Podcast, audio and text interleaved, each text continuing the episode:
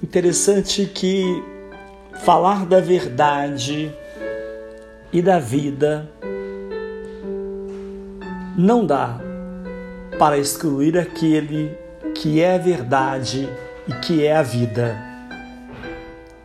O Mestre, ao afirmar que era o caminho, a verdade e a vida, ele foi profundamente perturbador porque se identificou com a própria verdade essencial, com a própria essência da vida. Ele não diz que possuía a verdade acadêmica, ou seja, que possuía um conjunto de conhecimentos, de ideias e de pensamentos verdadeiros, e sim que ele mesmo era o caminho que conduz à fonte da verdade essencial. O caminho que atinge a própria essência da vida. Meu Deus, que vida era essa? A vida eterna?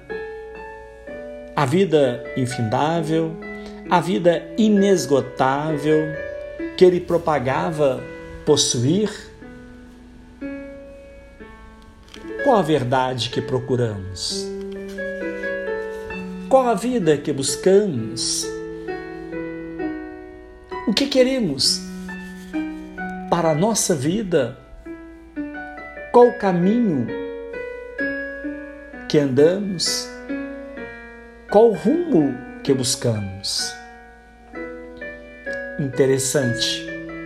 Cristo disse palavras inimagináveis que estão além dos limites da grandeza ambicionados pelo ser humano. Porém, o interessante é que ele tinha raciocínio coerente, organização de ideias e consciência crítica. Quando eu digo o que é verdade, o que é vida, Será que temos consciência crítica? Será que temos ideia do que estamos falando?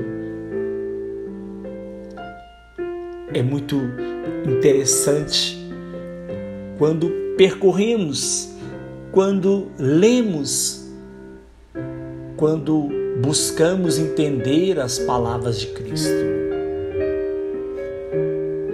Interessante que pelos evangelhos, nós podemos observar que ele discursava em público, mas com frequência praticava seus atos sem qualquer alarde.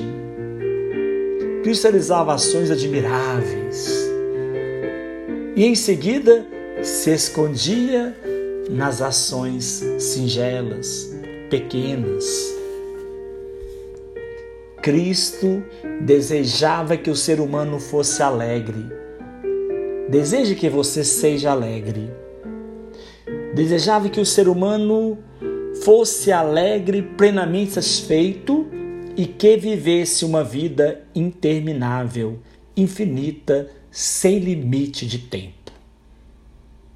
Sua proposta, embora muitíssimo atraente, deixa a ciência perplexa.